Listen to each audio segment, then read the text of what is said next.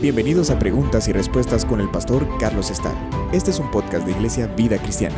Puedes enviar tus preguntas al correo preguntasbiblicas@vidacristiana.org.gt. Les leeré la escritura a la que se hace referencia en uh, esta pregunta que nos han hecho y luego pues vendrá la pregunta.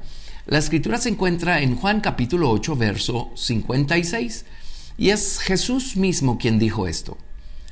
Abraham vuestro padre se gozó de que había de ver mi día, y lo vio, y se gozó. Aquí va la pregunta. ¿En qué momento Abraham supo que había de ver el día de Jesús? ¿Y en qué momento se concretó esto de que, y lo vio? ¿En qué momento lo vio y se gozó? Esto nos lleva, por supuesto, a la historia de Abraham, así es que vámonos a Génesis capítulo 15. Y yo personalmente creo que es a esta experiencia a la que se refería Jesús en Juan 8:56. Abraham, vuestro padre, se gozó de que había de ver mi día. Y lo vio. Y lo vio. Recordemos que cuando hablamos de Abraham, eh, tenemos que recordar la palabra pacto. Es con Abraham que Dios hizo un pacto. A través de Abraham Dios hizo un pacto con la humanidad. Lo hizo con él, lo hizo con su descendencia natural, con su descendencia espiritual y al final de cuentas lo hizo con su simiente singular, refiriéndose a la persona del Señor Jesucristo.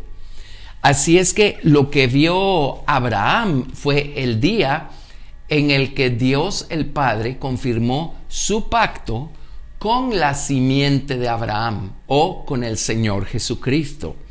¿Estuvo Abraham presente cuando eso ocurrió? Por supuesto que sí. Lo vemos en Génesis capítulo 15, a partir del verso 1.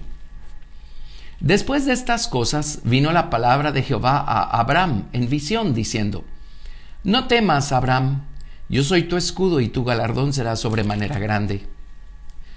Y respondió Abraham, Señor Jehová, ¿qué me darás siendo así que ando sin hijo? Y el mayordomo de mi casa es este Damaseno, Eliezer. Dijo también Abraham, mira que no me has dado prole, y aquí que será mi heredero un esclavo nacido en mi casa. Luego vino a él palabra de Jehová diciendo, no te heredará este, sino un hijo tuyo será el que te heredará. Y lo llevó fuera y le dijo, mira ahora los cielos y cuenta las estrellas si las puedes contar. Y le dijo, así será tu descendencia. Ahora, una, una pausa acá, porque anteriormente Dios le había dicho a Abraham que mirara la arena del, del suelo y que si se podía contar, que así iba a ser su descendencia. Y ahora le dice, mira para arriba, cuenta las estrellas, así será tu descendencia. Así es que primero le dijo, mira para abajo, así será tu descendencia, y luego le dijo, mira para arriba, así será tu descendencia. Obviamente Dios primero se estaba refiriendo a la descendencia natural de Abraham, que es la nación de Israel, los hijos literales de sangre de Israel. Pero luego acá en Génesis 15 le dijo, mira para arriba. Aquí el Señor se está refiriendo a la descendencia espiritual de Abraham, aquellos que vendríamos a ser hijos espirituales de Abraham por medio de nuestra fe puesta en el Señor Jesucristo, la descendencia o la simiente en singular de Abraham. Entonces, vuelvo a leer, verso 5. Y lo llevó fuera y le dijo, mira ahora los cielos y cuenta las estrellas, si las puedes contar. Y le dijo, así será tu descendencia. Y creyó a Jehová y le fue contado por justicia. Aquí esto merece otra pausa también porque esta es la ocasión que se cita tanto en el Nuevo Testamento probando el hecho que la justificación toda la vida ha sido por fe. La ley jamás fue dada a los hombres para justificar a los hombres. La ley no puede hacer semejante cosa. Eh, justificar significa declarar libre de deuda o libre de culpa. Y cumplir con la ley no nos quita la culpa, la culpa del pecado. Lo único que puede quitar la culpa del pecado es la sangre del Señor Jesucristo cuando ésta viene y nos limpia y nos cubre. Así es que la justificación o volver a un estado de inocencia es algo que se logra únicamente por medio de la sangre de Cristo, no por medio de obras, acciones que nosotros podamos hacer. Así es que nuevamente, Génesis 15, 6, y creyó a Jehová y le fue contado por justicia. Y le dijo, yo soy Jehová que te saqué de Ur de los Caldeos para darte a heredar esta tierra. Y él respondió, Abraham respondió, Señor Jehová, ¿en qué conoceré que la he de heredar? Y aquí pues otra pausa, ¿verdad? Eh, hasta aquí, ah, eh, pues ya había nacido este, no, aún no había nacido Ismael, pero él todavía no tenía, no tenía descendencia. Dios ya le había dicho que su descendencia iba a heredar la tierra. Así es que yo creo que la pregunta que hace Abraham cuando dice, Señor Jehová, ¿en qué conoceré que la he de heredar? No, no implica, por el contexto, no implica incredulidad y duda. Pues acaba dos versículos antes de creerle a Jehová y le fue contado por justicia. Así es que yo no veo incredulidad en, Abraham, en sus palabras, en su pregunta.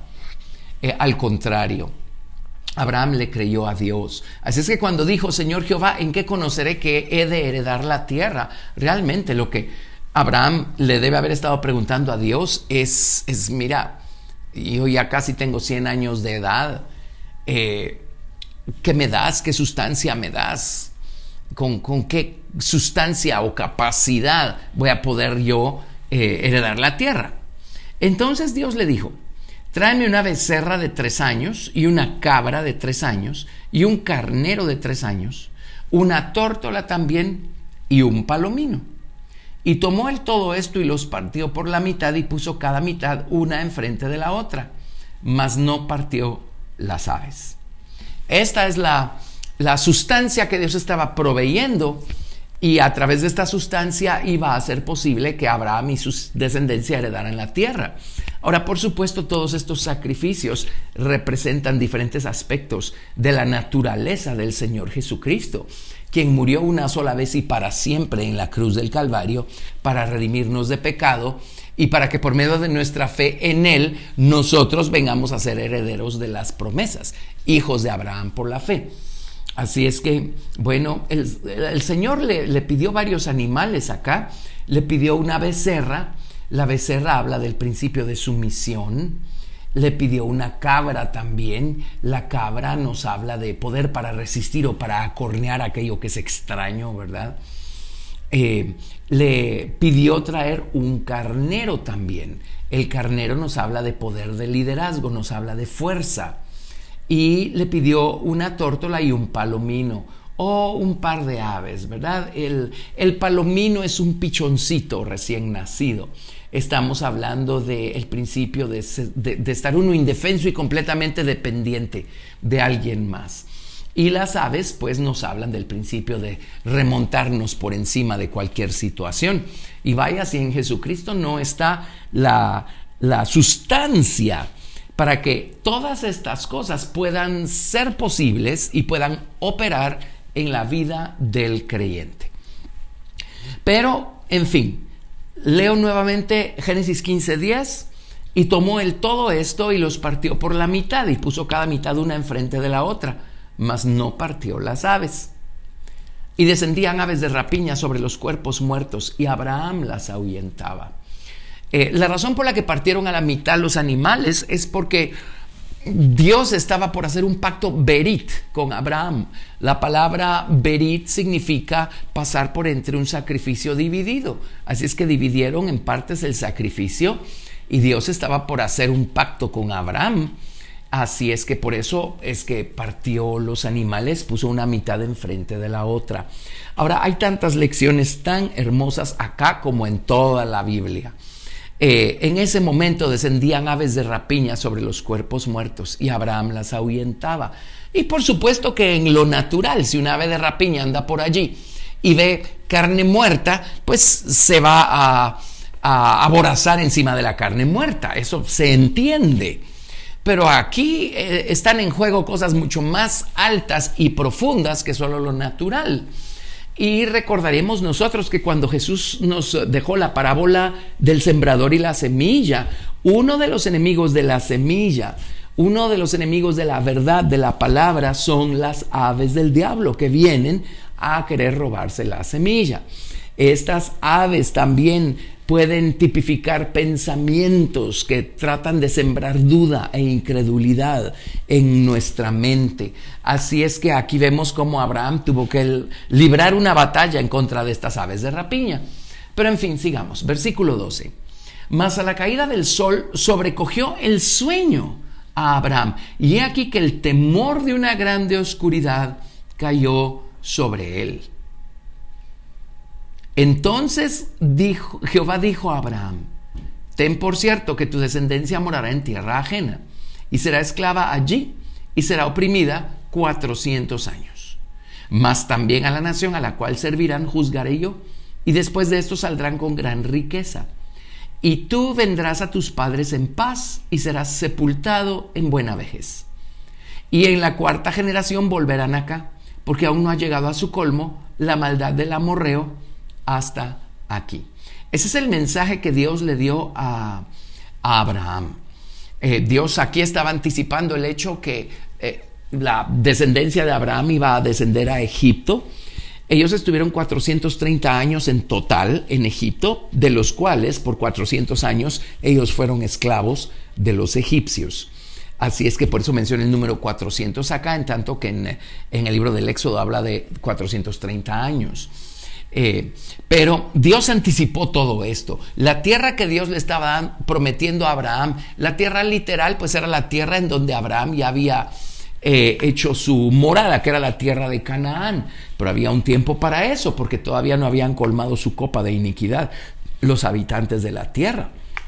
Pero pues también, y a la luz ahora del Nuevo Testamento, eh, que Jesucristo sacó a luz la misericordia y la verdad, eh, entendemos nosotros que también esa tierra se refiere a la tierra del corazón y todas estas naciones enemigas pues son actitudes que tenemos dentro. Pero, pero sigamos. Eh, Dios le dio esta palabra a Abraham y se supone que ahora Dios va a hacer un pacto con Abraham. En la antigüedad, pues cuando se celebraba un pacto berit, las dos partes eh, pactantes se ponían una enfrente de la otra y en medio ponían las piezas divididas del sacrificio. Este pacto era un pacto de sangre, por supuesto, y entonces cuando estaban eh, listos para eh, entrar en pacto, la primera persona caminaba de manera circular entre las piezas del sacrificio y luego la segunda persona o la siguiente persona caminaba igualmente de manera circular, como en forma de, un número 8. Ambos, ambos caminaban alrededor del sacrificio dividido y entonces entraban en pacto. Un pacto en, en esos días y a lo mejor todavía en esas latitudes es algo muy, muy importante porque cuando una persona entraba o entra en pacto, un pacto de sangre con la otra persona, este pacto básicamente eh, eh, implica lo siguiente, o sea, a partir de aquí todo lo tuyo va a ser mío y todo lo mío va a ser tuyo. A partir de aquí yo voy a dar mi vida por ti. Si tú estás en peligro y me necesitas, allí voy a estar.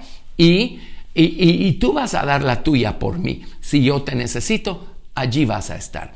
Así es que el, entrar en pacto es una cosa eh, dramática, es una cosa muy, muy seria, muy, muy importante. Y aquí Dios estaba por hacer el pacto, por confirmar o ratificar este pacto que estaba haciendo con Abraham, pasando por en medio del sacrificio dividido. Ahora, veamos cuán sabio es Dios. Porque ¿En qué momento el hombre va a tener la capacidad para cumplir con su parte del pacto si el hombre hiciera un pacto de semejante naturaleza con Dios? Dios es perfecto, sabio, santo y justo. Dios va a cumplir con su parte del pacto. Pero ¿en qué momento, en qué cabeza humana puede caber que el ser humano sea capaz de cumplir con su parte del pacto? El hombre es finito, es uh, imperfecto, ignorante, débil, Dios sabe mejor que hacer una clase de pacto de esta naturaleza, o eh, un pacto de esta naturaleza con, con un ser humano falible y, mortal y finito, como lo era Abraham. Muy importante era Abraham, pero seguía siendo un ser humano. Además, Dios iba a hacer este pacto con la simiente de Abraham. Entonces miren lo que ocurrió. cuando llegó el momento de pasar por en medio del sacrificio dividido, Dios mandó a dormir a Abraham. Le dijo, oye Abraham, hazte a un lado. Y lo mandó a dormir. Y verso 17 dice, y sucedió que puesto el sol y ha oscurecido, se veía un horno humeando y una antorcha de fuego que pasaba por entre los animales divididos. En aquel día hizo Jehová un pacto con Abraham diciendo, a tu descendencia, a tu simiente daré esta tierra. Desde el río de Egipto hasta el río Grande, el río Éufrates, la tierra de los ceneos, los ceneseos, los catmoneos, los eteos, los fereceos, los refaitas, los amorreos, los cananeos, los jergueseos y los jebuseos. Pero ven el cuadro, cuando llegó el momento de pasear por entre las piezas eh, eh, del sacrificio, Dios mandó a dormir a Abraham. Y cuando llegó el momento de ratificar o de confirmar el pacto, Abraham estaba dormido. Abraham nunca caminó por en medio de las piezas del sacrificio dividido. De repente se vio un horno humeando y una antorcha de fuego que pasaban por entre los animales divididos.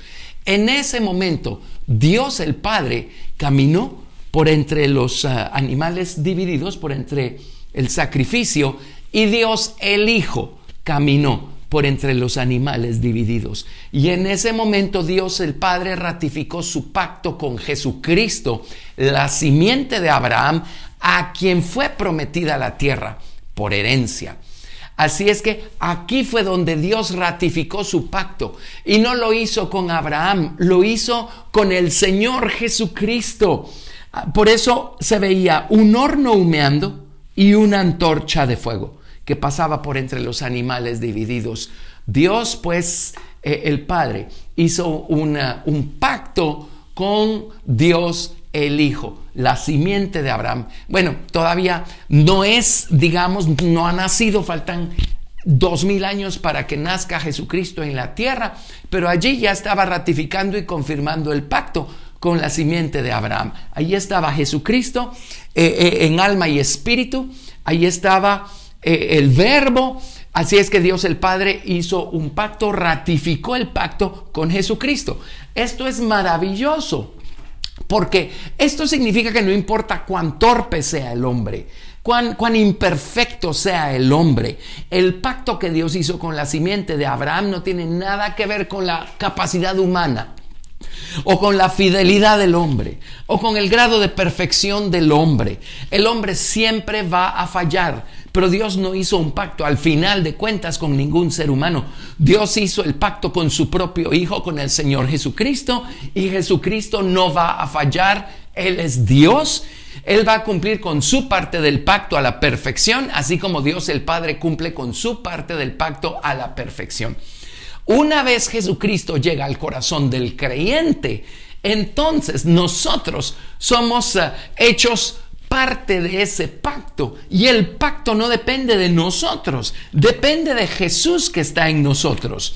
A nuestro corazón llega alguien a quien Dios el Padre le confirmó el pacto de yo te voy a dar la tierra por herencia.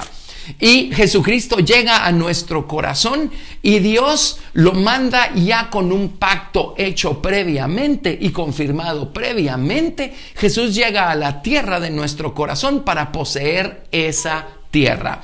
Y no digamos más adelante, el Señor Jesucristo va a poseer todo este planeta en su momento. Así es que ahora vámonos al libro de Gálatas. Gálatas capítulo 3. Y acá en Gálatas capítulo 3, verso 15, se nos dice algo excepcional. En Gálatas 3:15 dice, hermanos, hablo en términos humanos. Un pacto, aunque sea de hombre, una vez ratificado, nadie lo invalida ni le añade. Ahora bien, a Abraham fueron hechas las promesas y a su simiente. No dice y a las simientes, como si hablase de muchos sino como de uno, y a tu simiente, la cual es Cristo. Esto pues digo que el pacto previamente ratificado por Dios para con Cristo, la ley que vino 430 años después, no lo abroga para invalidar la promesa. Porque si la herencia es por la ley, ya no es por la promesa, pero Dios la concedió a Abraham mediante la promesa. Ahí está. Les leí Gálatas capítulo 3 del verso 15 hasta el verso 18. Aquí es muy claro, dice, Dios hizo un pacto, ratificó su pacto con la simiente de Abraham, esto es con Jesucristo. Dios hizo un pacto con Jesucristo y porque tiene un pacto con Jesucristo, el día que Jesucristo llega a nuestros corazones, el día de nuestra salvación, ese día nosotros entramos en las condiciones de ese pacto. Y ese pacto es que el Señor va a poseer la tierra. Toda la tierra que pisen eh, sus pies aquí adentro de nuestro corazón, el Señor la va a poseer. Y tarde o temprano Dios nos va a dar esta tierra por herencia también.